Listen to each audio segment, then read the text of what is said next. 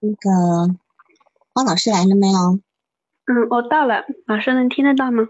听得到，听得到。好，嗯，你开始说一下你的案例吧，好吧？嗯，好。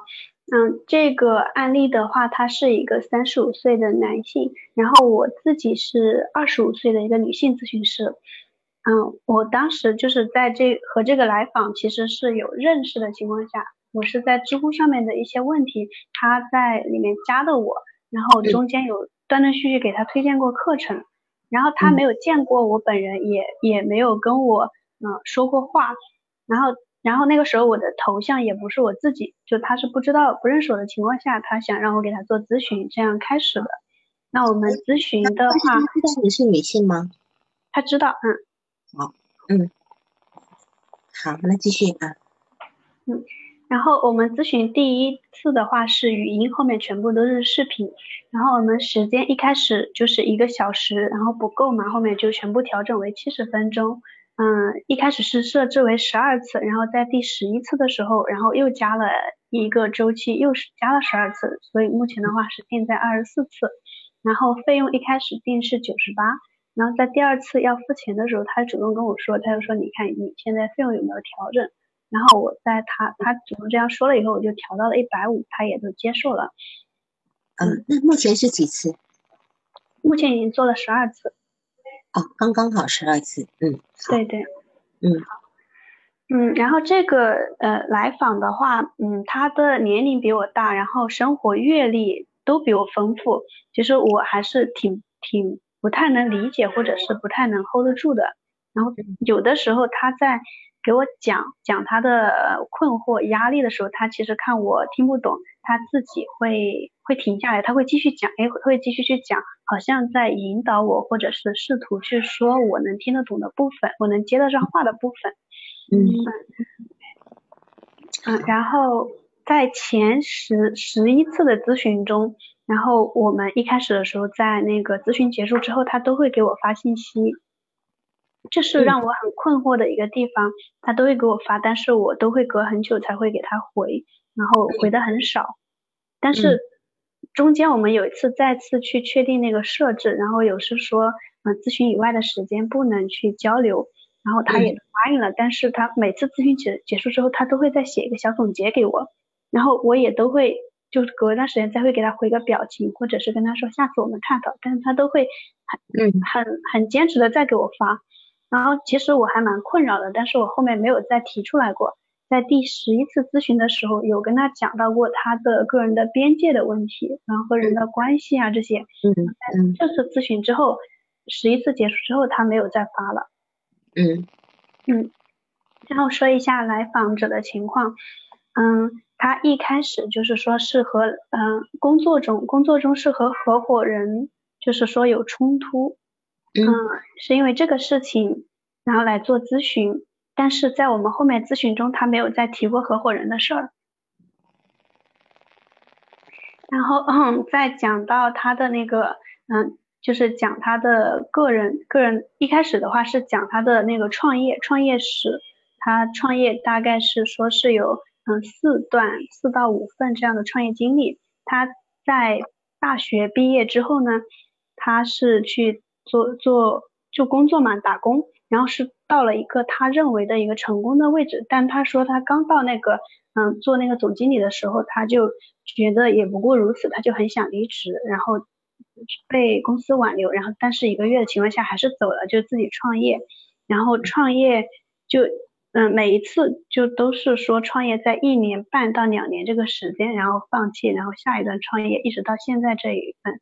然后现在这一份呢，因为疫情，然后他们好像工作才开展，然后也融资，然后融资全部的钱也没有全部拿到，就融资融五百万才拿到一百万，但是因为疫情，然后已经全部烧完了，然后就是要去他要去裁员，要去忙这些事情，很有压力。但是这一部分的是就是工作上面的呢，嗯，在我们的咨询内容中，他又很少被提及到，很少去说。就好给我的感觉好像是说，来访者觉得我在这一块我理解不够，或者是我不太能能帮得到他，他就会把这块避开。这是你自己的感觉吗？嗯，我自己的感觉。好，那我我再问一下，你就说他每次一份创业，呃，一到一年半到两年就收起来，对吧？嗯，他是因为做不好收起来，还是其他原因？嗯，他他是说是其他原因。什么原因？嗯，他是说那个时候就是，嗯，他他是说，嗯嗯，第一段创业的时候是因为什么什么原因，那个时候进行不下去了，然后他就走了，然后刚好有一个很好的机会进入了下一段创业，然后就开始了，然后第二段的时候也会去说一个，就是有一个原因，然后这个原因是什么，然后就进行不下去了，然后就是刚好有一个机会，他马上就又走了。好，但是你你对他的理解，你认为是说他即将成功，却不愿意往下走，然后去停止他这一份创业，你是这么理解的还是？但是他是认为走不下去是吗？嗯，对他会认为走不下去，但是你理解的是他今天会即将成功的时候就要走是吗？嗯，对我，然后我是告诉他我是这样理解的，然后他就会告诉我，就是说他现在这一份工作，因为他他现在的问题是现实问题带来的压力嘛，创业创业工作的压力，但是他在咨询中很少提及，他只提以前，然后提别的部分，那现在的压力都是避开的，那包括现在这份工作呢，他也很想，现在这个创业他其实就是很想就是放弃，又想放弃了。对对，一个是那个，嗯，在在那个，嗯，山西，然后有一个农信社的项目那一块，他一直很想放弃，压力很大。还有现在和投资人的事情，然后他创业的这个公司，他又很想放弃。嗯嗯嗯，是，所以这个这个部分有现实的部分，他想放弃是因为压力大，他承受不了，有可能是因为他承受不了压力，所以他要放弃。那么，对于他到底评估，他到底这个工作能不能做好，这份评估其实是对于未来的预测，这个很难说，对吧？嗯，是，嗯，但是给我的感觉就是，就是我觉得他是主动放弃的。对，没错，是主动放弃，因为他评估之后觉得这个是不容不呃，就是再投资下去，呃，心。心力跟金钱再投资下去都是不划算的，所以他选择放弃。他是这么理解的，对吗？嗯，在一开始他主动说的时候好像是这样的，但是经过我跟他探讨之后，他给到我的说法是他觉得成功也不过如此。但是他没有成功过呀。嗯，对对对，他说他说也不过如此，他说他不想去那个点。对，我是说他没有成功过呀。对，嗯。好好，梅姐，你再往下讲他的那个。嗯，好，讲一下他那个，嗯，那个小时候的事情。然后他小时候一直都是跟妈妈一起生活，他妈妈是幼儿园老师，会带着他去幼儿园上班。然后他有时候会在学校里，有时候就会被放在邻居家。嗯。然后他妈妈是一个比较害羞或比较害羞的人。别人在夸他妈妈漂亮的时候，他妈妈总是会说自己这里不好那里不好，平时也会盯着自己的脸看，说哪里不漂亮，然后也会盯着来访的脸说，哎，脸上有斑呀，要是没有斑就好了。来来访者就是说自己小时候也会经常盯着自己的脸看，说觉得自己有斑，然后会会比较自卑。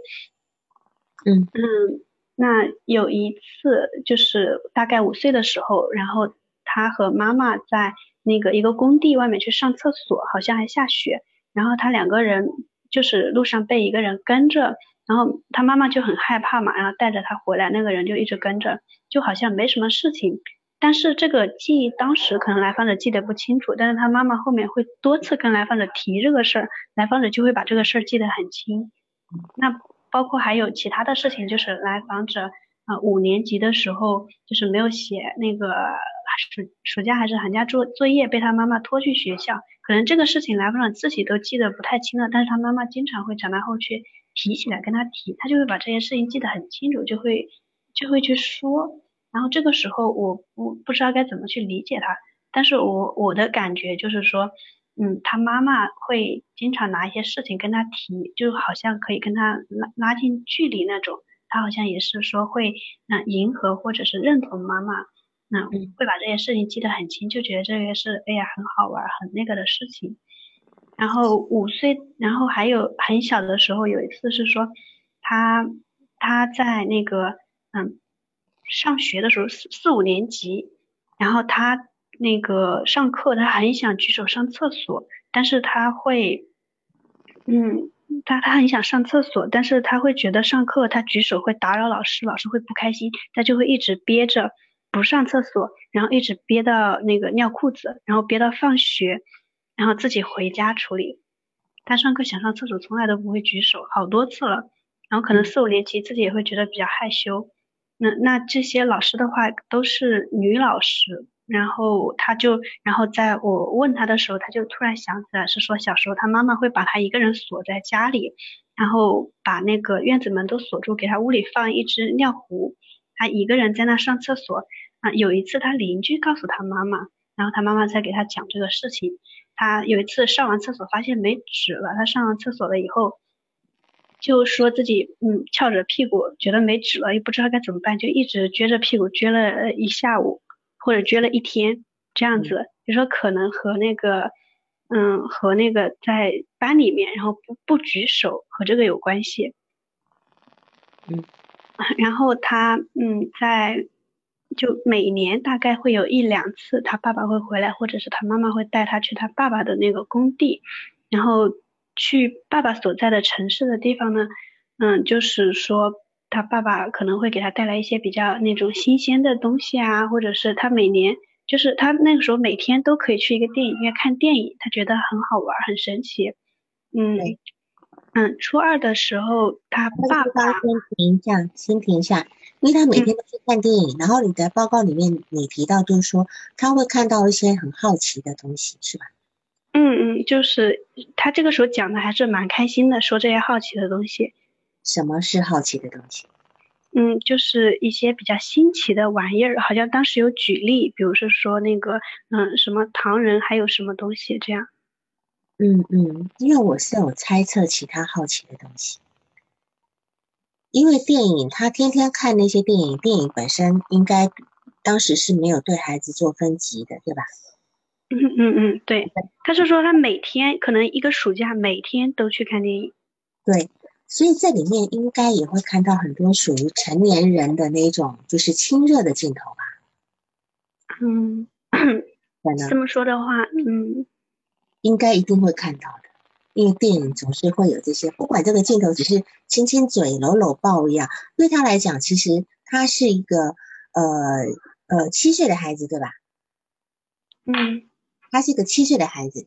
这个这个时候也不是刚刚过俄狄浦斯，甚至也还可能在俄狄浦斯的这个部分里面，他看得到，他看到这些东西，说真的，会他对他的整个认知跟他的那个发展会有很大的影响，因为天天接受一些这种啊非现实性的一些知识啊刺激面的这个部分，我建议你可以跟他多讨论一下，当时印象最深刻的东西，因为他既然提起来了，就是。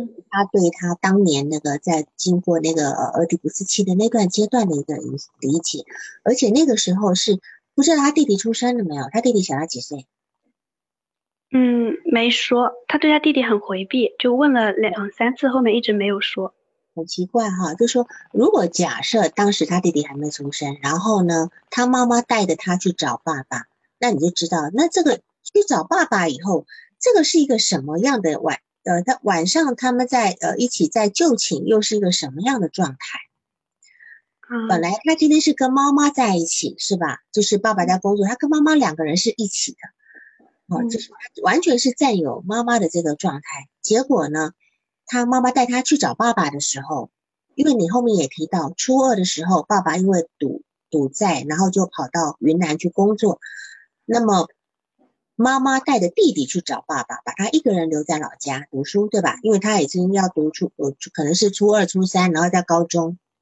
那那个时候他是很羡慕跟嫉妒爸爸的，对吗？他并没有说他羡慕或嫉妒弟弟，因为是弟弟跟妈妈去找爸爸的，他他的羡慕嫉妒对象是爸爸，而不是弟弟。所以这地方也是蛮有意思，所以你就知道。妈妈是属于他的，在在这个在这个角度上，所以妈妈一直都是属于他，好吗？好，那么来，请你再往下讲。嗯，就是我我刚才有一个困惑，就是他，就是其实我感觉他对他弟弟很回避，但是就是当时说他妈妈是带着他弟弟去找爸爸的，然后他嫉妒和和那个的对象是爸爸，但是就是对他弟弟呢？对呀，他没说呀，你你也没说呀，对吧？所以很奇怪了，这个事情很奇怪，因为正常来讲，他弟弟出生以后，他妈妈应该是会花很多精神照顾弟弟的。那那现在不知道他弟弟差他几岁？嗯，那这个部分，如果说今天是过了俄狄浦斯的那个，比如说过了七岁以后弟弟才出生，或许还好。但如就就他已经完全在整个呃性心理发展过程的前面的阶段，全部是拥有母亲的。嗯嗯。啊，那这个地方可能会产生一个比较固着的部分。没关系，那你现在再往下谈他的那个发展的状态、成长状态。嗯好，好，那初二的时候，他在初二之前，他爸爸好像在有一段时间在家里面就是会赌博，然后他爸爸一起有一个牌友，然后因为他爸爸赢了那个牌友的钱，那个牌友又输给了别人，这个牌友他回家，他妻子喝农药自杀了，然后这个牌友就把气发在他爸爸身上，就拿着刀到他家里来，嗯，就是这个来访当时才才那个比较小嘛。然后就说你要是不还钱，我就杀了你儿子。然后他爸爸因此到外面去打工去做事情，然后把这个钱全部都还了。他这个云南离他老家远吗？远不远？有多远？他家在山西。嗯。哦，那也有一段路好哈。下面山西下面是云南是吧？我不太懂。好，好，再来。好。嗯，然后他妈妈这个时候就带着弟弟一起去云南住了，去云南就一直追着他爸爸。他爸爸的创业其实也分好多段，就一会儿做这个，一会儿做那个，就可能嗯四五四五段，嗯嗯，大概是四五段。然后他妈妈就是带着弟弟一直跟着爸爸颠簸，他爸爸换一个地方，妈妈跟着换一个地方，就一直这样换。嗯，那。期间把来访者托托付在大姨家，但是嗯，我在问来访的时候，他就说一直是自己一个人住，然后他是重复了两次，然后后面有探讨过，就是说在大姨家还有在那个嗯姥姥姥爷家的时候，就这一块对他来说好像不怎么重要，而且他也不愿意提起大姨。嗯嗯嗯，因为他毕竟已经高高中了。嗯嗯嗯嗯，然后来访。高考是直接考到了那个云南云南读书，然后在爸爸妈妈身边。然后高中的时候，他有喜欢一个女孩子，就是他的初恋。然后我这里给他叫初恋 B。然后这个女朋友其实就是，嗯，来访是不知道他自己是他是同性恋，还是说是因为被一个女孩子呃诱导成了同性恋。嗯，也也是因为这个身份，来访者那个时候给初恋写了很多封信，但是从来都没有给过，直到高考毕业把这个信全部都烧掉了，也没有跟他表白过。嗯嗯，然后大学的时候和 B 有有联系，然后 B 其实是有告诉他自己是同性恋的这个经历的，然后来访也没有跟他在一起，然后有了一个嗯大学的女友 A，然后和女友一起毕业以后去矿上工作。嗯，他们两个一起就是两座矿，他在这座矿，他在另一座矿。然后期间有有那个风言风语流传过来说他女朋友跟那个矿上的二把手有有染，然后他就不太信，但是他又有点怀疑。后面他就把女朋友约约到那个约到一个地方吃饭，然后他们晚上一起住。嗯，他是就就一直没问，一直到晚上一起睡觉的时候他才问他女朋友，可能是就一直在一边发生关系一边问他。然后就问他女朋友不承认，他就问了好几遍，最后这个女孩子承认了，他后面也就两个人一直到第二天，然后就分开了。嗯，后面这个女孩子还有找他复合，也被他拒绝了。嗯嗯，那他在这个那段时间很消沉，然后就离职了，然后也去传一些那个矿山二把手那个，就是说他一些不好的地方，就把他们的事情都给抖大了，然后离开了。嗯，他期间在离开之前，他就和自己的一个朋友住在一起，住在朋友家里，是认识了另外一个女孩。嗯，和这个女孩就很快的在一块了，发生过关系，但是他又觉得不合适，就把这个女孩子抛弃了。嗯，很快的又嗯离就直接去了那个初恋女友所在地所在的城市去找了初恋女友，然后和初恋女友恋爱大概一年多这样子。啊，他说这个期间就是觉得自己做的不好，或者是不理解他，就觉得他之前的那个伴侣是女生，可能女生更理解女生，他又觉得自己做不到那么体贴那么好，嗯，然后他们两个，嗯，是他们两个就是说，嗯，在特别是在性生活中会很不和谐，然后他那个那个一些比较私密的部分我写在文章里面了。就是我就不说了啊，你你你你可以说，我觉得我帮你说吧。就是有一次他女朋友讲述，可能他女朋友觉得他们的性一直不和谐，所以就引导他做一些女同之间的行为，对吧？嗯嗯，对。就是比如说让来访者尝试着用手去塞塞入这个女女性的一个性呃性器官里面，但是虽然这个事情做成功了，或许这一次的。也满足到女朋友了，但是这个来访者事后觉得很不接受，是吧？嗯，他是说，他是说，他和这个女友他们那个生性生活的时候，他们的沟通会很多，会经常会去讲，哎，怎么样更好？啊，但是就是他都不会说是射精，然后也没有办法高潮，几乎没有办法高潮。然后有一次他他们在沟通的时候，那个女孩子就引导他说，把拳头塞进去。啊，这个性性行为沟通啥呢？但是越沟通不越越越 越没有兴致嘛。好，嗯，就给我的感觉就是他们的沟通很多。嗯嗯嗯嗯。然后他就说有了这个经历了以后，他在之后就很崩溃。嗯。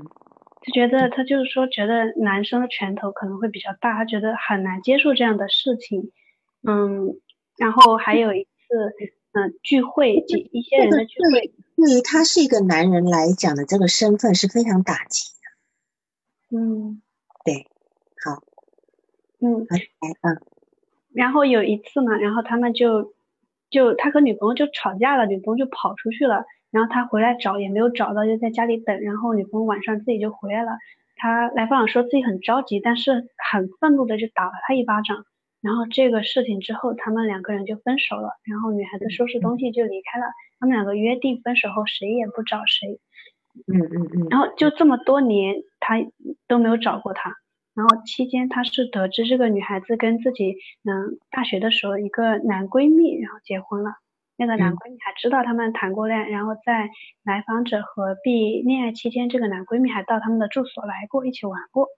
嗯嗯。嗯，然后这件事情之后，来访者认识了现在的妻子。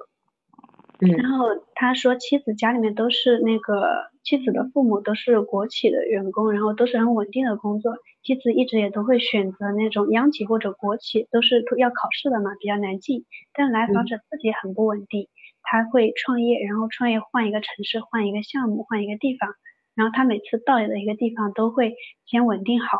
然后他妻子也就离职，然后考到这边来，然后可能这样四五次吧，就一直这样子。嗯哼，就这一段给我的感觉就好像他妈妈为他爸爸做的事，他为他爸爸做的事儿。对，还是你先说啊。嗯嗯，然后。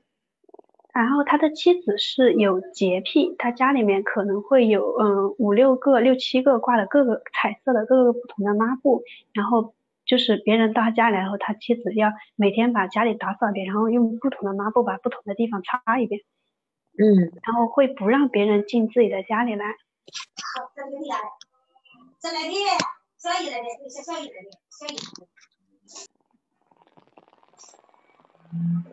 好，来，请继续，嗯。嗯嗯，然后嗯，目前的话就是两个人可能都三十多岁了，三十五六岁，然后他们两个都家里面都催他们买房子、结婚、生孩子嘛，然后他也准备在北京买房子，然后他妻子一直想在北京落户买房子，然后他他是那个创业，去年创上一个那个工作创业的事情户口可以落在北京，但是户口即将要落下来前一个月，他是那个离职了，好像是说跟对方合不下去，好像吵了一架，离职了，然后户口这个事情就没有落下来。嗯，然后自己呢有在交社保，然后有在做那个一些事情，好像就是说在等半年还是一年，然后户口也可以落下来。但是呢，他他自己又想在天津买房子，嗯，但是他妻子是坚定要在北京买房子的，嗯嗯，然后然后在下面就是怀孕这个事情，他们两个都去做了检查，但是就是没有办法怀孕，但两个人身体都没问题。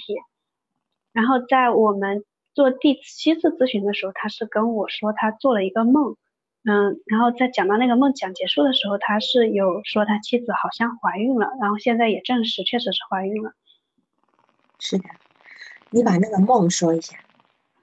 嗯，他那个梦是是因为我之前跟他认识的时候，朋友圈没有屏蔽他，然后之前还跟他有过沟通，他是知道我我胆小，然后我怕鬼，然后还有就是我我朋友圈有发那个什么早上我在喝什么维维豆奶啊。他他也有次也调侃我，他说，哎呀，早上，嗯，影响你吃早饭了，影响你喝维维豆奶了。我这个时候就会很懵，就是他把我的细节都记得很清楚。嗯。然后他那个梦里面是说，他梦见自己在一个小平房里面，然后很很旧的平房里面，他面前放一把椅子，一个一个老人坐在那里，他跟这个老人聊天，他说的比较多，老人说的比较少，然后。这个老人突然看到他背后有一幅画，就很害怕，然后说说有鬼，然后他就往后看了一眼，他就说你别怕，这个只是一幅画，这个不是鬼。然后你要是害怕的话呢，那你那你到我家来住。他就先他接着就给我那个视频就移动，他就说他家里面有三个房间，怎么样就给我展示他的房间。嗯嗯嗯。然后在他说的时候，他就告诉我，他就说他梦到的那个老人应该是我，然后我就问他就是是我什么什么的。然后他说，嗯，一一方面是因为他楼下有一个有一个老板，然后那个老人他做梦前天晚上刚邀请那个老板到他家里一起坐着吃饭，嗯，一起吃饭喝酒。他觉得那个老板身高呀、外形啊，还有头有点秃，可能是那个是是那个老板的样子。然后另外的话就是谈话呀、怕鬼这个事情是咨询师是我，是。我们先来讨论一下这个梦哈，就是在连同你的那个你的呃个案的督导问题，你就说他今天会称呼你的小名，然后会希望能够知道你的一些事情，对吗？嗯，啊，怎么去理解这个部分呢？我把跟这个梦我连起来讲，就是说，呃，来访者呢，他今天很清晰的知道坐在对面讲话那个人是你。然后呢，他想邀请你到他的内心里去住，因为本来做咨询就是这么一个过程，把咨询师邀请邀请进我们的心房里去住，就是邀请到他的他家去。嗯，但是呢，因为这个来访者他内心其实充满阴暗的魔鬼的，这个来访者他担心你会承受不了，所以他叫你不要害怕，就如同他担心他的母亲一样，因为他他也说他的母亲很胆小。对吗？嗯嗯嗯，他几次三番的说他母亲很胆小。那么事实上呢，他的母亲呢不一定是胆小，而是他投射他的母亲是属于比较脆弱不堪、需要保护的。他投射母亲是脆弱不堪，同样他也投射你是那个容易被他摧毁的那个他很挚爱的那个个体。所以他他他今天会叫你的小名，说真的有一点点呵护的味。就你同如同你感觉到的，他就好像有一些事情比较困难的，呃，属于工作的、创业上的工的事情，他好像刻意也不说，好像也不想为难你，因为他知道你的呃社会经验没他多，嗯，那么但是你要知道，这里面是有强烈的色情性引起的，有强烈的色情性引起的，所以这个地方你可能自己要呃随时的就是。要清晰自己的位置在哪里。我这边只是稍微提醒你一下，因为你曾经也在咨询里面问过他，就是说，如果如果他如何看待情感中的第三者，对吗？嗯嗯。那么他很回避，可是你今天告诉他说，如果你是第三者，呃，如果第三者是愿意的呢？是吗？你这样问他是吗？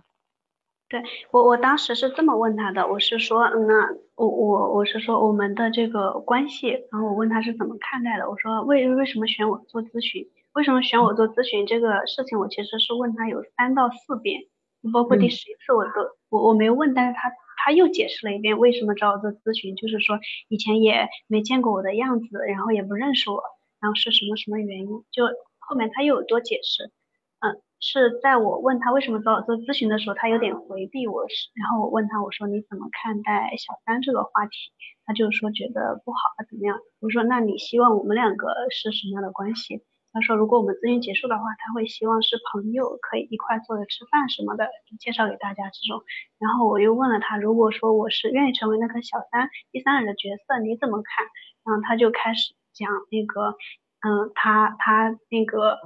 嗯，他当时应该讲的是说，就是觉得这样不道德，不可以。他当时还是抗拒的，但是在下一次咨询，他就主动去讲了他的新生活史。是，你你怎么会这么突然的要去问，把自己也比为那个小三呢？你是有什么样的反应情吗？因为，我觉得我们的关系很奇怪。怎么说呢？嗯，就是。就是我觉得我我给他做的这个咨询做的很顺，然后我觉得都是他在引导我给他做咨询，嗯，包括我我也会觉得就是在私下的咨询之外的时间，他会频繁的找我，一开始其实找的会比较频繁，我不理他也会频找的，他都会做一些分享，然后我在咨询中的内容他有任何感悟，他后面都会写出来，全部都会给我，他有时候晚上跟人家聚餐，他也会给我，然后有一次他跟那个。老板楼下的那个餐馆老板喝酒，他喝醉了，他给我发了很多的语音。啊，对。但是你那边你扛住好吗？你扛住，因为因为他跟他妈妈那样的关系，所以他事实上是很习惯跟一个权威有一份关系。虽然你年纪比他小十岁，但毕竟你你是站在一个咨询师的位置上。所以这个这个这个色情性移情，你是很敏感的感受到，你想去揭发这个部分，但是我觉得还不适宜太早揭发，因为这个也可能是来访者很强烈的一个羞耻的部分，他有很他有很强烈的呃超我的部分，但是他有他的情感需求。你看他其实是一个很能够跟女人建立关系的人，你说他毕业以后。明明暗恋那个初恋女生，但是呢，没有整个大学他没有去去找那个初恋女生。等他跟那个跟他的大学女友分手以后，他回头去找初恋女生，去他那个城市里面，照样把那个女的追到。嗯，他明明知道那个女的可能是双性恋，对吧？嗯，就说在感觉上他是没有失手过的。他今天要追女孩子，好像感觉没事，而且都。很快的建立关系，很快的发生关系，是吧？嗯，包括那个那个在矿上的那个，他跟他跟大学女友分开了以后，很快就认识那个女友 C。他不太谈那个女友 C，可是我会觉得这个女友 C 只是他在消化对于这个被被这个大学女友劈腿的一个痛苦，他找了另外一个女人来替代，就是过渡一下这份痛苦，所以他不太愿意去谈那个 C。因为那个不是他真正有付出的一个部分。嗯，好，那我我们再来看你的，先来看，因为我怕到时候时间不够，我来看你的督导问题的第一个问题。你说初中的时候，他的妈妈离开来访者之后，他产生比较大的变化，比如说不再自卑，也不再盯着脸上的翻看，因为他这个部分，你认为他是跟他妈妈认同的，对吧？因为他妈妈。他妈妈也很胆小，总是盯着自己的脸上看，哈，怕变丑，对不对？那么这个部分呢，我我感觉哈，我感觉就是说，事实上呢，妈妈在她的初二的时候离开，对吗？嗯。那么初二的时候，其实他原先在初二之前跟妈妈是非常紧密的，非常紧密的这个情况之下，然后妈妈带着弟弟离开去找爸爸，他说对爸爸是又又羡慕又嫉妒的。那这个部分，他正处于青春期自我同一性的部分。那么在这个地方，他其实是导致了他被迫的一个成长，他被迫的独立成长，而而而不是一个经过那种自然而然的叛逆期。能能够完成自我统一性的过程。他被迫的去成为，所以，呃，他妈妈的这样的离去对他而言，其实是一个抛弃，算是一种抛弃。那么在这个部分，其实会留下蛮久远的创伤的。所以他没有，他没有他的外在表现，他不再自卑，不再盯着自己，是因为他已经在这个当下是没有弱小的权利了。他的对他的对手是谁呢？当时你觉得？他的对手，嗯。他的对手是谁？嗯，我不知道。他爸爸呀。哦，他爸爸。他爸爸把妈妈抢走了呀，妈妈跑去找爸爸，对不对？那么他这个是一个假性独立，他被催熟了，你懂吗？那么他从此他其实他到后来其实还是自卑的，只是他掩饰的很好，他自己带着很深的自卑活着。你看看他两次有两次的行径很奇怪。首先，他高中毕业考大学，就考到爸爸妈妈那个城市去，他就追过去了，嗯，对吧？然后呢，他在高中暗恋那个女孩子，他没有追，等到他高大学读完的时候，跟大学女友分手，他又追到了这个高中的初恋女友的城市来。这两次，其实他他有一种很怎么讲？他有一种情节是要去完成的。那么不清楚他去了，他去了云南找了爸爸妈妈那些时候，他什么感觉？是否有失望？是否有等等？这个东西是很重要的。就如同他今天去找他的初恋女友，他大学毕业了，回头过来找初恋女友，其实他还是带着很大的挫败离开的，是吧？就是，所以我可以推断，是否他去找他爸爸妈妈的那一段。部分其实也是有一种一种挫败的经验，一种对，就是他他本来带着一个美好的部分去找他的爸爸妈妈，嗯，因为他你看他等了高中三年，等了等了初中一年，整等了四年的时间，然后熬着自己一个人很刻苦的在他自己的山西老家，然后就考到云南去了，嗯嗯。还考到爸爸妈妈的城市，你这是这是一个多大的一个动力？他想要去完成一个宝宝去把妈妈追回来的一个部分，就如同他去把初恋女友追回来的这个部分。但似乎我在想，初恋女友我们是知道的，是挫败的，对吧？嗯，是妈妈那个部分我们不知道，因为你个案里面没有呈现，好吗？好，这个部分是你是可以去连连接起来的，这样子。然后你你说要不要把他的恋爱带来的创伤跟性生活上的创伤，比如不能高潮或自卑，跟来访者的创业经历联起联合起来解释给他听？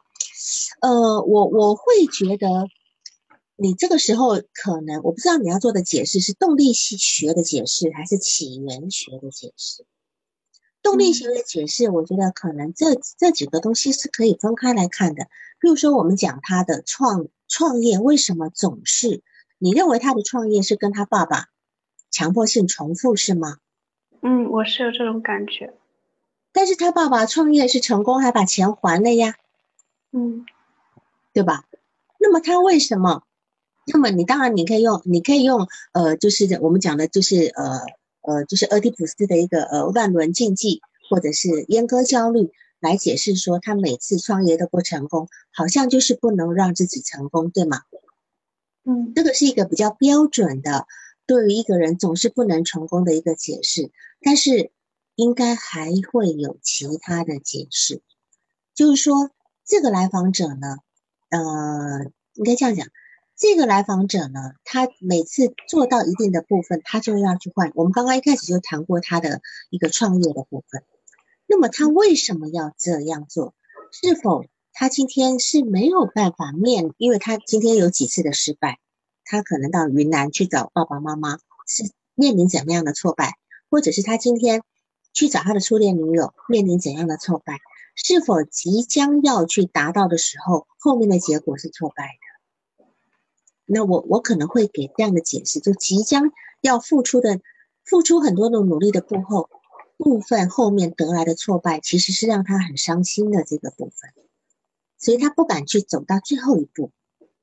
这是在我们讲的呃，就是那种乱呃，就是那种阉割焦虑之后，很可能的另外的一个另外的可能的解释。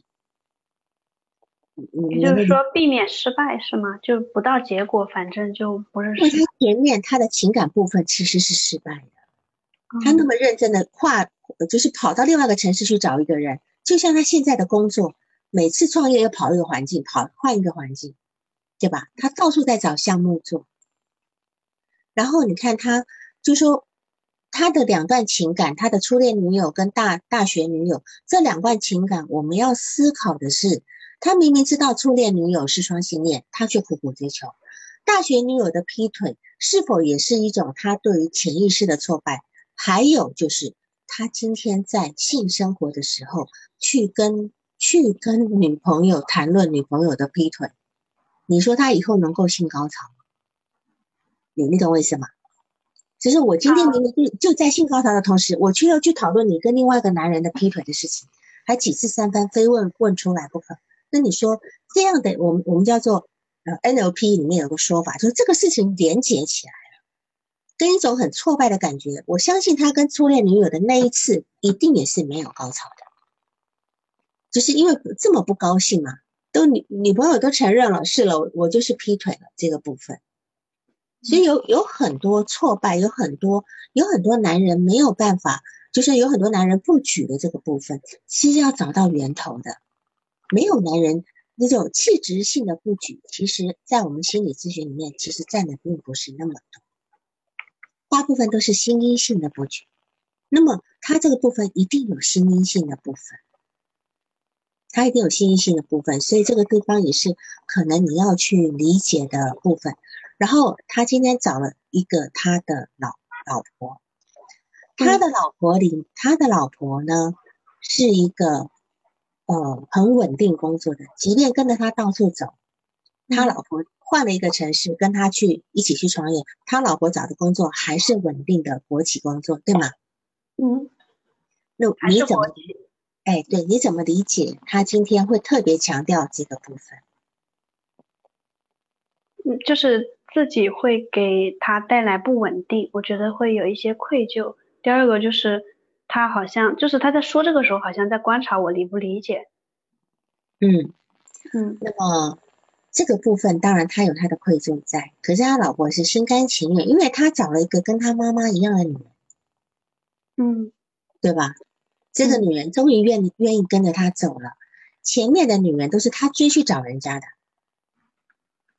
那么这个女人终于愿意跟他走，还有另外一个原因是，因为他是如此的动荡。他从小的生活其实是动荡不安的，但是这个老婆的家里，老婆本身跟老婆的娘家的这些人都是很稳定的。嗯，他们他老婆的娘娘家的那个原生家庭的人都是做很稳定的工作，对吧？嗯，你看他会特别，我们很少人会去谈这样说，哎呦，他们家的人工作都很稳定。那么，因为他相对于自己的不稳定，那么。这样子的情况就是说，他其实是很很，他内心有一个很重要的一个稳定的需求。那么他的老婆是可以让他有带来这个部分的。嗯，所以他找到了这么样一个女人，如此的，就是当然我不知道他妈妈去找他爸爸以后，他妈妈因为他妈妈本来是幼儿园老师嘛，幼儿园老师也是个稳定的工作，对吧？对。就那就不知道他他妈妈去找他爸爸以后是怎么样的一个呃有没有继续工作了，还是纯纯然的去照顾他爸爸的这这个部分啊？然后还有就是你讲到了他有一个重要的事件，就是他什么公司员工怎么了？你说一下这个事。哦，公司员工他是他是他招了一个兼职的人，那个人就愁眉苦恼的，他就去跟人家聊天问一下，结果那个人就说，嗯，他养了他很愁，因为他养了一只狗，但是现在没办法养了，然后让自己的爸爸妈妈养了，爸爸妈妈又说就是他爸爸妈妈养不好，家里也不太愿意给他养，他又不太想送给别人，他就找了一个寄养机构，但那个寄养机构要三千块钱一个月，他就想。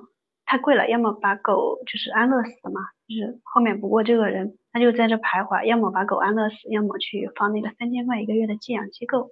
不过后面这个人就是在听到这个的时候，这个来访者就觉得，嗯，他觉得这人很很那个，很心理很不健康，可能有病。会觉得，哎，那我会不会有一天也心里有病，也这样子了？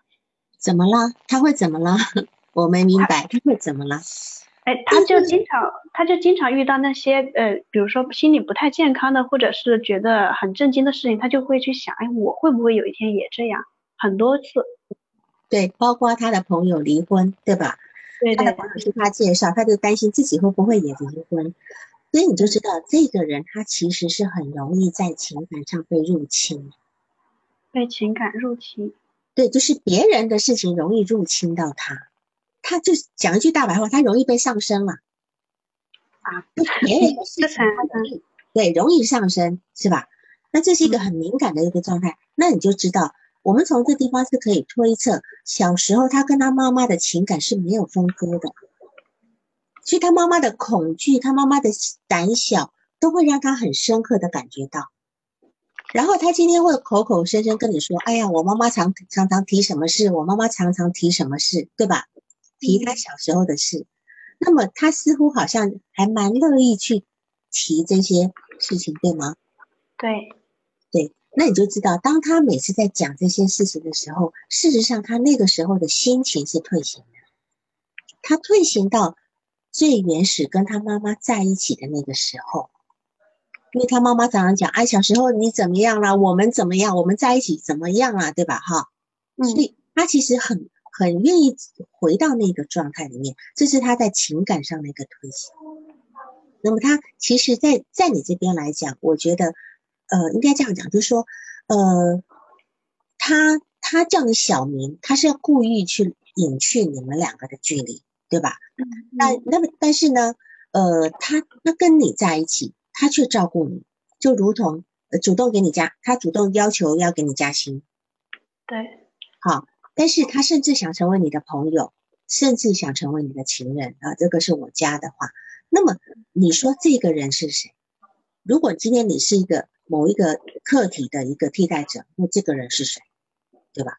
这很明显的，就是他妈妈嘛。因为他从小是他陪在他妈妈身边的，他眼中没有爸爸，没有弟弟。那么。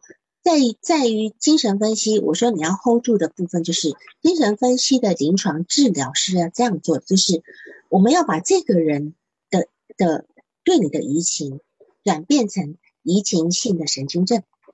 你知道移情性神经症吗？嗯，我说神经症，但不知道移情性神经症。嗯，我们所有来访者，我们都要把它变成移情性神经症以后，才能够开始治疗。所谓移情性神经症，就是他今天的。他今天的神经症的部分是含有，就是因为跟你的移情的把把对早年客体的部分的移情转到你身上，那么你就变成那个原始的客体的这个替代主角了。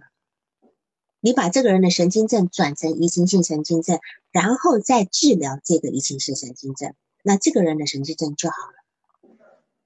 你你可以去查一下，呃，移情性是就是说。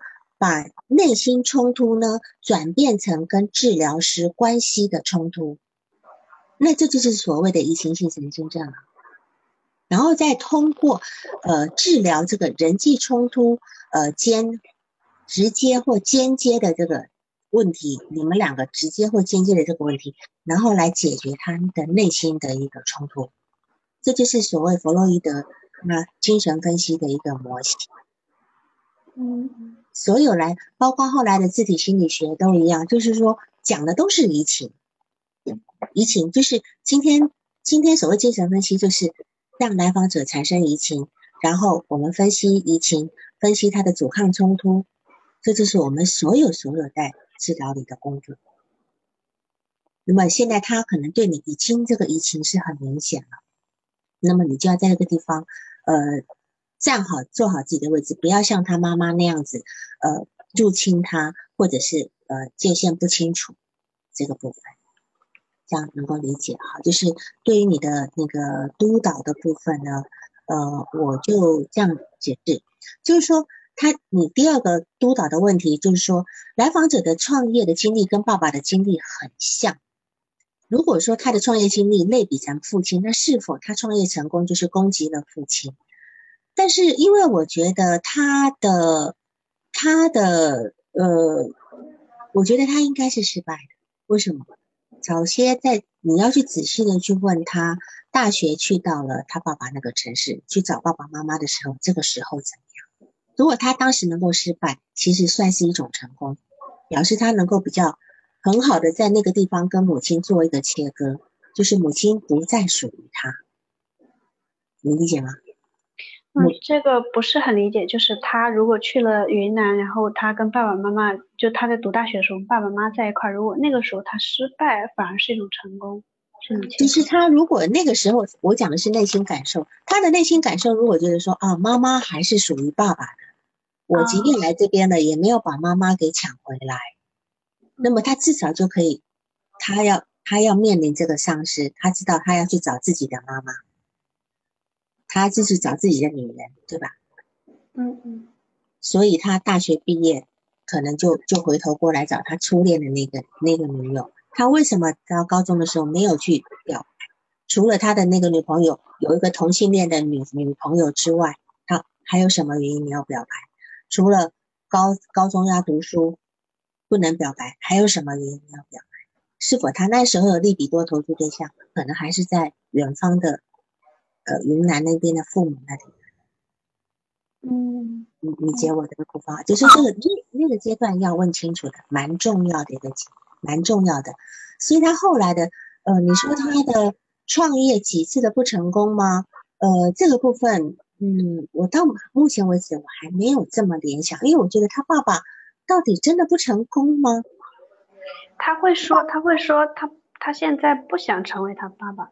他会说他爸爸也不过如此，而且他以前觉得他很厉害，就觉得他爸爸很厉害，但最后他就觉得他爸爸很不好，他不想成为他爸爸那样的人。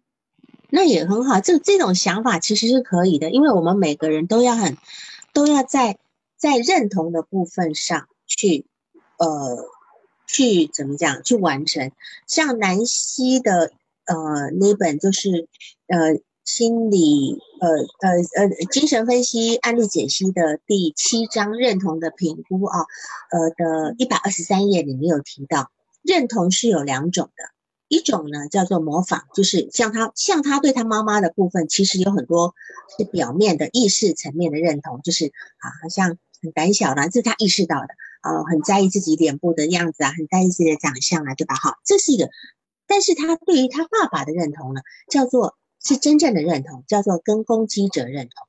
你们可以去看那个精神分析案例解析的第一百二十三页，就提到真正的认同就是我不想成为他那个样子。到了有一天，你突然发觉我跟他好像。这个来访者事实上在走他爸爸的路。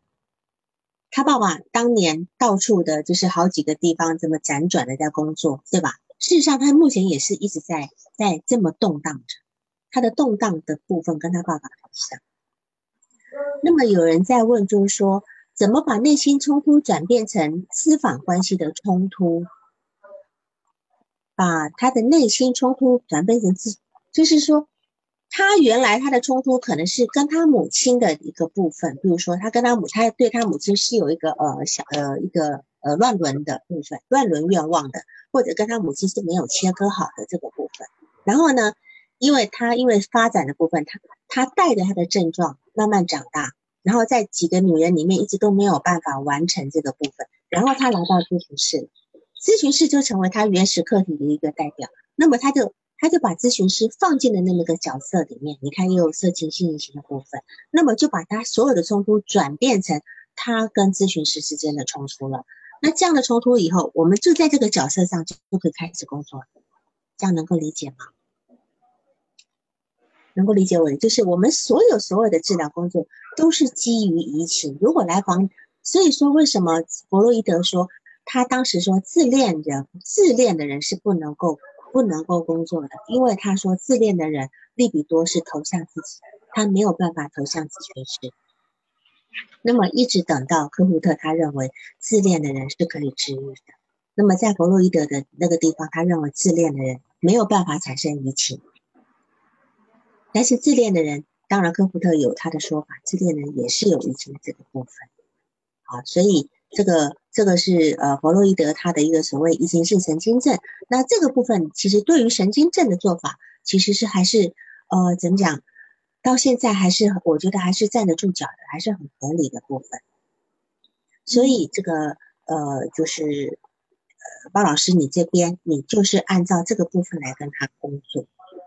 嗯，好，我我就还有两个两个问题，就是，嗯，一个是工作上，其实我我自己一个感觉就是，我我会我会有引导，我会去支持他，我会告诉他这个地方你要么再撑一下，然后就是能和过去不一样，然后他其实，嗯，就这在我们这几个月的咨询里面，他的事情也一点点的突破，他也会就觉得一个是压力减小了，第二个是妻子怀孕了，第三个就是那个。工作上面那些解决不了的问题，他决定用钱去解决，他决定把那些东西攻克过去。嗯，然后，但是这些就是说是是好像在这些上面并不是他的一个一开始的一个愿望，而是我的。那这个可以吗？因为我觉得他是很打算跟你做的，长期做下去的。那么你你你要引导我，因为他目前跟你还是一个非常正性的移情，他愿意配合你。愿意完全配合你，所以只要他不显出抵触的部分，我倒觉得无所谓。你不用担心自己引导太多，因为毕竟你也可以发现到他的问题嘛。因为他他过来是请你分析他的，不是吗？嗯嗯。但是他他有说，他有说他做咨询其实就是放松。这句话我就觉得很好笑，你知道吗？他要放松，他就到洗浴店去就好了，跑来这边放松什么？一般分析是不可能放松的，嗯，对吗？你觉得呢？我们一般做分析其实都会有一定的痛苦，因为你要去认识很多你自己不愿意接受的，你要去分析阻抗，是不可能来这里放松的。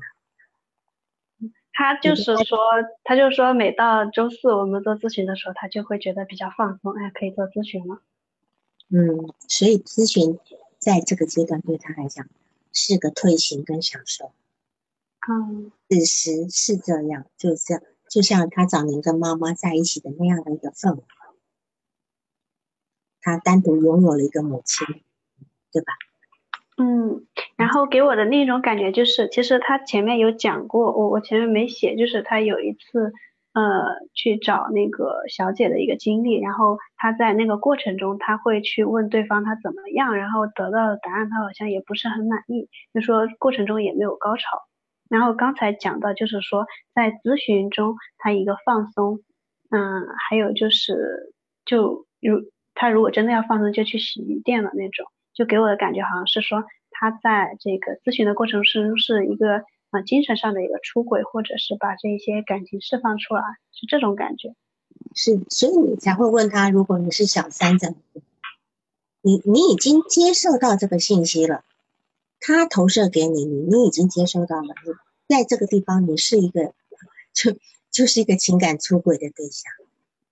嗯，因为那个时候我觉得我们的尺度太小了，他老是在避逃避，老是在避开，然后我就试着把那些东西拉开，就包括现在也是。然后我有些时候，嗯，他在讲，他比如说他那个第七次咨询的时候，他全程都没有看我，但他都会讲的，就什么都会讲，什么都会讲。然后在后面的时候，我有跟他说，就是说，如果工作上面这个，比如说，嗯，会给到我一种那种没有办法达到一个嗯绩点的感觉，然后他也不会去接，就这种比较嗯开放的话题，他都不会去接。还没有到吧？你们才十二次，因为因为可能性话题对他来讲还是一个羞耻的部分。嗯，那如果你今天把自己比为，你今天接受到他的信息，你把自己比为小三，这个位置上是很难去谈这个东西的。嗯，还没到，还没到。对，那刚才有人问说，为什么与妈妈的认同不是真正认同？就是说，咨询师给我的信息的部分，比如说，呃，跟妈妈一样的都是很小，呃，很小，呃，很小心，然后跟妈妈一样很在意脸上的呃那个痘痘等等。就这两个，这两个部分其实不是真正的认同，就是因为这是意识层面。我们真正的认同往往是在潜意识的部分。我相信很多人都会有那种感觉，就是人家会跟你说：“哦，你跟你谁越来越像，你会很生气。”你觉得我才不像他嘞？可是，在别人的眼里就说，哎，你怎么跟你妈越来越像？你跟你爸越来越像？那这个部分，其实你才会发觉，这个才叫真正的认同，而且这个认同是在潜意识的部分。然后，这个人是什么样的人格呢？我其实我这边还有点点判断不出来。那个咨询师，你觉得他是一个什么样类型的人格呢？嗯，人格。嗯，如果按照按照精神分析的那个的部分呢？嗯，人格这个我没有一个判断，因为这对，因为这里这里的信息，我觉得还没有办法很清晰的去判断这个人的人格，因为我我我我怕 说了就有点不负责任，所以这次我没有去说，除非我有很很明确的证据，我会去说这样子。然后还有一点时间，就是我们来讲，就是那个要你们讲，你们听过华生的实验吗？华生在在给呃艾呃呃 Albert Albert 做那个实验，就是 Albert 在玩小小绒毛的的兔子的时候呢，他华生在旁边就砰的一声，对吧？导致后来那个 Albert 在以后碰到所有绒毛的东西都怕。这是最早他在在。呃，华生的实验在在去去呃呃研究一个人为什么会有一个恐惧的东西，就说你可能之前被关联起来了，他把那个很大的响声跟绒毛玩具同时出现，那么当然后来华生又开始做了，你既然可以让一个孩子对一个绒毛的东西产生恐惧，那么你是否也可以让孩子对绒毛的东西不恐惧？他要做了一个相反的实验，他就找了一个三岁的小男孩。